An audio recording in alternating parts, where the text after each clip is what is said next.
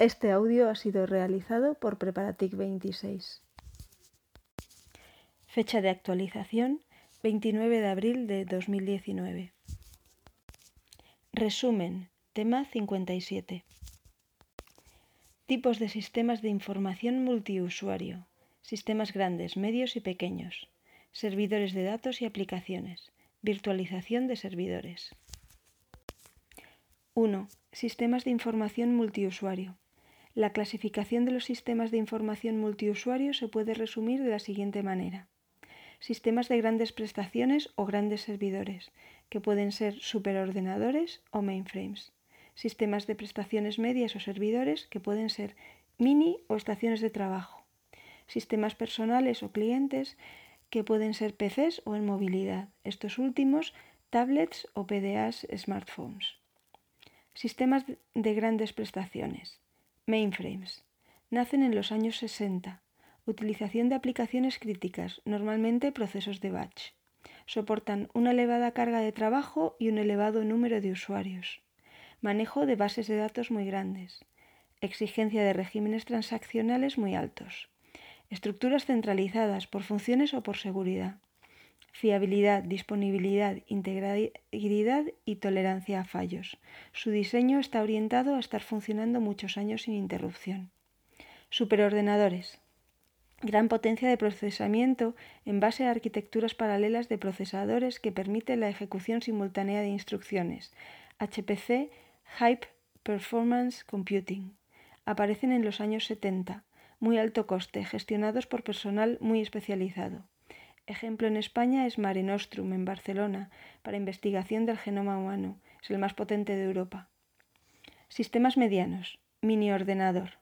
Ordenador de nivel medio diseñado para realizar cálculos complejos y gestionar eficientemente una gran cantidad de entradas y salidas de usuarios conectados a través de un terminal.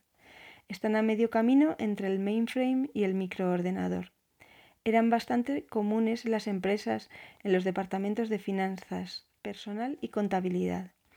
Actualmente, el término mini ordenador se sustituye con frecuencia por el de servidor, como elemento central de una red de medianas dimensiones a la que se conectan ordenadores personales, hasta varios centenares de usuarios.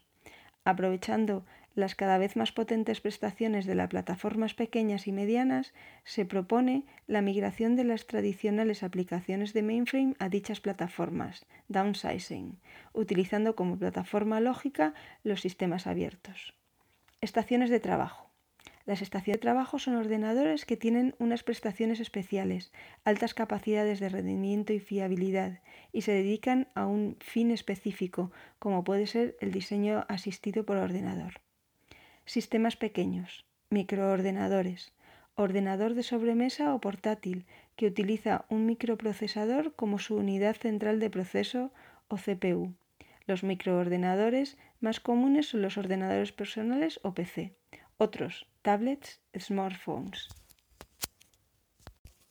2. Servidores de datos y aplicaciones.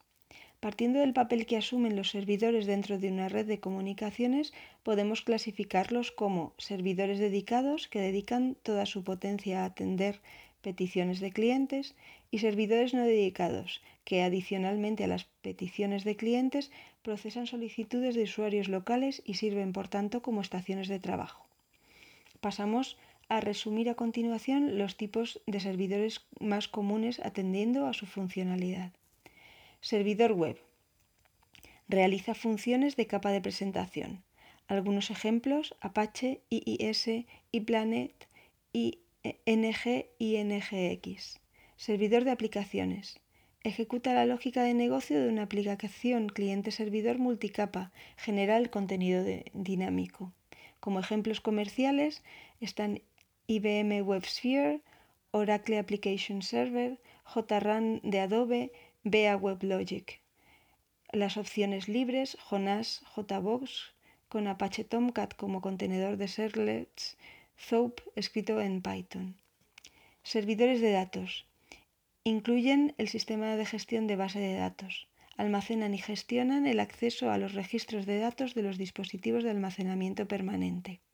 Opciones libres, PostgreSQL o MySQL, y comerciales Oracle 11G, Microsoft SQL Server 2012, IBM DB2 o DB Base. Servidores de correo. Permite a la aplicación cliente de correo, cliente pesado o webmail, conectarse a los buzones de correo residentes en dispositivos de almacenamiento permanente. Pueden ser servidores de backend o de frontend. Ejemplos son SendMail, Microsoft Exchange o OWA, IBM Lotus Dominio, Domino. Servidores multimedia. Se encarga de distribuir contenido multimedia a dispositivos clientes. Ejemplos: Wousa, Red5, Cisco, Tandberg. Servidores de noticias. Actúan como fuente de distribución y entrega para los millares de grupos de noticias públicos actualmente accesibles a través de la red de noticias Usenet. Ejemplos son Diablo y Hamster. Servidores de colaboración. Proveen a los usuarios las herramientas para colaborar entre sí de forma inteligente gracias al acceso a la información compartida desde cualquier lugar y en cualquier momento. Ejemplos son Exchange y Lotus Domino. Servidores proxy. Hacen de intermediación entre un cliente y un servidor externo. Ejemplos son Squid, Wingate o Microsoft ISAS. Otros servidores. Servidor FTP, servidor de autoridad de certificación, servidor de impresión o servidor de telefonía de voz sobre IP. 3. Virtualización de servidores. La reducción de costos operativos se ha convertido en una obligación de la empresa debido al auge de los servicios en la nube que ofrecen soluciones para este tipo de necesidades. Una manera de ahorrar recursos sin necesidad de externalizar los centros de datos es mediante la virtualización de los servidores, consiguiendo ventajas tales como ahorro energético en hardware y en personal. Algunos motivos internos para inclinar la balanza hacia la virtualización han sido la consolidación de servidores hardware, la continuidad del negocio, las pruebas y el desarrollo y las delegaciones remotas. Los tipos de virtualizaciones son emulación. Se emula un tipo de arquitectura en otra, por ejemplo, en Box y DOSBox. Nativa o total. La máquina emula una cantidad suficiente de hardware como para que muchas instancias del sistema operativo no modificado funcionen correctamente. Ejemplos son VMware, VirtualPC, VirtualBox y QEMU. Para virtualización.